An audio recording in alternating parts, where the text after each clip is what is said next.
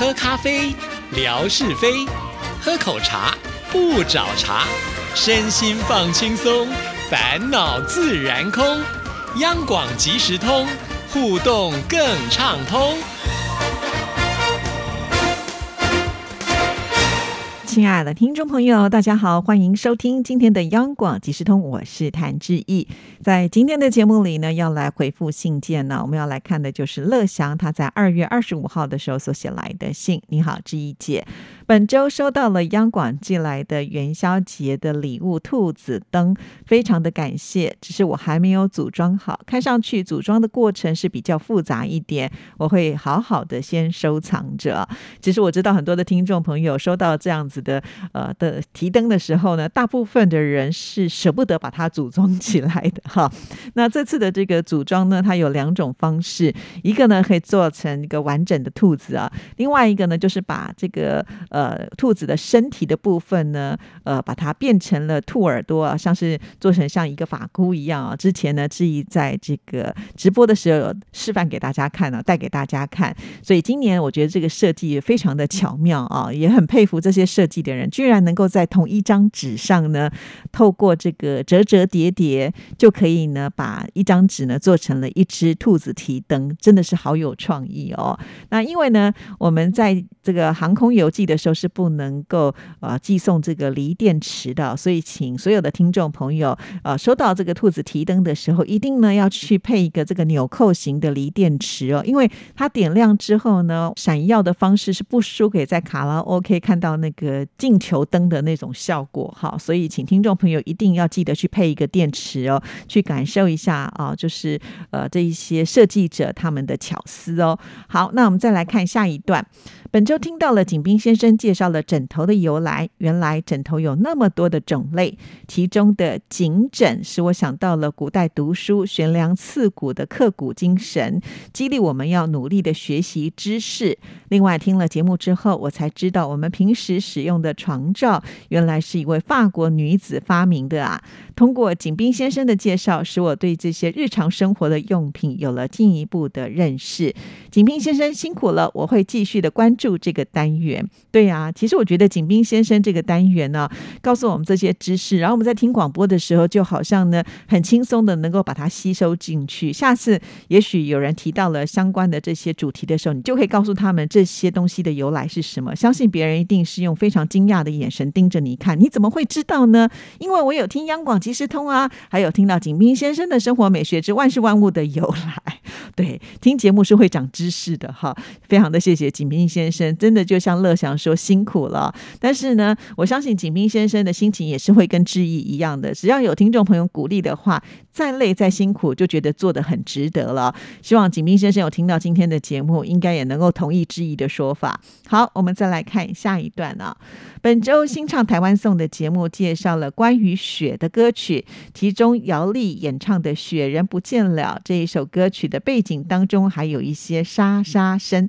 更能够体会到歌曲的年代久远。这是我第一次听到姚丽的歌声。演唱这首歌曲的时候，姚丽是离开上海之后到香港发行的专辑呢。当时有好多四零年代上海滩时期的歌星都移居到了香港，现在在中国大陆很难听到这些老歌。真的，我以为呢，呃，这些在中国大陆应该还是会还蛮流行的，没有想到呢是不容易听到哦。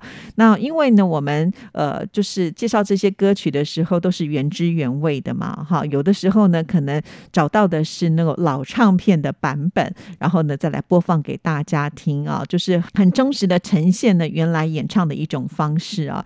那也可以透过呢像这样子的一种沙沙的声音呢，就能够见证了就是不同时。时期音乐录制的一个阶段，哈，所以这个时代就是在进步的嘛。你看四零年代到现在，哈，你看已经都变成这么的数位化的方式了，很有趣了。那乐祥能够听到这么的仔细，我也觉得很感动啊，非常的谢谢乐祥。好，我们再来看下一段。那也谢谢志毅姐和戴老师的推荐，还有一首呢，就是费玉清的《一剪梅》，真的是特别的好听，歌词也写得好美。雪花飘飘，北风萧萧，天地一片苍茫。一剪寒梅，傲立雪中，只为伊人飘香。非常传神的描写了雪地里的梅花。广大的听众朋友一定也很喜欢这一首《一剪梅》吧？是啊，这首歌曲呢，真的是相当的动听啊。我们在节目当中也介绍过，这首歌曲呢，不只是在有华人的世界非常的呃受到重视，就是因为呢，有人拍了一个有趣的视频啊，现在也红到了欧美去了呢。好，我们再来看下一段。另外呢，还听到了范晓萱的《雪人》，我也仿佛站在白茫茫银色世界中。下雪的时候真的很安静，范晓萱唱的太棒了。对呀，我一直觉得这首歌曲呢也算是范晓萱非常具有代表性的一首歌曲，我也很喜欢呢。直到现在听起来还是特别的有味道。好，我们再来看下一段。另外呢，我也联想到过去听到电视剧《雪山飞狐》的主题曲，那是杨庆煌所演唱的《雪中情》，也让我呢难以忘怀。小的时候也梦想着自己能够成为戏剧当中的主人公胡斐这样的大英雄。剧中的孟非、穆思成、汤正宗，每一位演员都演得好好哦。剧中很多的场景都是在中国大陆冰天雪地里实地拍摄的。虽然后来大陆和香港都翻拍过《雪山飞狐》，但是我觉得孟非的版本《雪山飞狐》是最精彩的。哇，真的乐享好厉害哦！看过这个戏剧呢，可以说是呃多的不胜枚举哈。原来《雪山呃飞狐》呢有这么多的版本啊！其实就算以前自己看过的话，大概也都忘了差不多。所以我常常都在想，乐祥的头脑是不是就像电脑一般过目不忘？好厉害哦！好，我觉得。戏剧能够到这个雪地里面，呃，直接去拍摄的话，真的很不容易啊。因为我们也都知道，在雪地，呃，一定呢都是这个零下，温度非常的低哈。然后，呃，这些艺人要要长时间在这个户外来拍摄，那真的是一个煎熬。还有就是机器设备是不是能够挺过这个低温的摧残呢？我觉得也是一个功力哈。所以看到这些戏剧的时候，就特别的会觉得很珍惜啊。呃，有人呢那么辛苦的去拍摄，那我们。坐在家里面呢，呃，坐在舒服的这个沙发上面，呃，吃着呃想要吃的东西，喝的想要喝的饮料，就可以看这些戏剧的演出，是不是很幸福？想一想，我们好像真的太方便了哦。好，那再来看下一段。最近电脑的微博改版了，在电脑上只能用新版本的微博，感觉不太习惯，特别是搜寻以前的发文变得比较繁琐一些了，还需要先点击电脑微博页面右上角。的按内容搜索，然后呢输入关键词，我觉得还是原来的版本微博呢是比较好用的。而且现在每一次留言又只能留三十条，太不方便了。希望微博的官方以后呢，还是可以取消留言的设置啊。好，这个对我质疑来说呢，也是一件啊蛮为难的事情啊。其实早在以前的微博也曾经改过版本哈。那我觉得新版本确实都会用的比较不是那么的顺手啊。后来就发现，哎，有一个还原键哈，就是可以选择就是使用旧版本。于是呢，我就用回了旧版本。后来呢？最近志毅的这个微博打开之后，它就自动跳出了是新的版本啊！我还没有找到要怎么复原哦，真的希望能够找到。那刚开始呢，我还很信誓旦旦的跟呃乐享说，你可以找寻一下，按什么键呢，就会恢复到呃旧版本。结果呢，现在我被换成新版本之后呢，我也找不到这个键了哈，所以很担心，真的回不去了。如果真的回不去的话，就只好来适应新的这个版本了。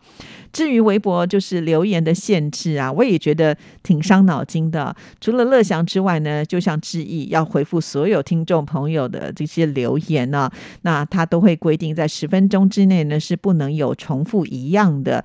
那我回听众朋友的这个微博，我总不能跟你说谢谢，那下一个人等十分钟以后我才说谢谢啊。所以有的时候呢，我就只好选择不不同的贴图啊，呃，来做回应啊。那还有呢，就是当我的赞点多之后呢，诶，他现在看得到，可是过一会就完全的消失了。这一点我也是觉得相当的 离奇哈，就明明我按过了，怎么又不见了呢？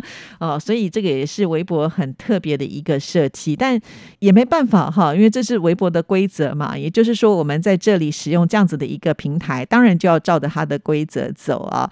那有的时候，也许我们可以给予一些建议了，但是呢，他最后会不会采纳这一点呢？我也不知道哈。所以呃，我们大家是不是也试着呢，就呃去发一些意见？呃，如果说这个意见多的话，也许他们会采取啊。那我们的听众朋友是不是大家都可以去留个言啊？呃，去这个呃官方的这个客服提说，是不是能够恢复到？旧的电脑的版本哈，就请大家一起来帮帮忙了哈。好，那我们再来看这封信的最后一段。本周看到了微博上有好多济南的名胜古迹，这些都是听友贾轩拍摄的啊。以前我只知道济南的大明湖。趵突泉、千佛山，这次贾轩分享了有洪家楼天主教堂，特别的华丽壮观，是中国华北地区最大的教堂啊，距离也有百年历史了。另外还有珍珠泉、藤角泉、卓英泉，还有泉城济南，真的是名不虚传呐。还有高高耸立的解放阁，里面有很多珍贵的史料。感谢贾轩拍了这么多的照片。好，其实呢，我们在贴照片的时候也会有一些插曲啊。贾轩跟呃乐祥一样是非常的热心啊，他其实也提供了很多他去搜寻的资料。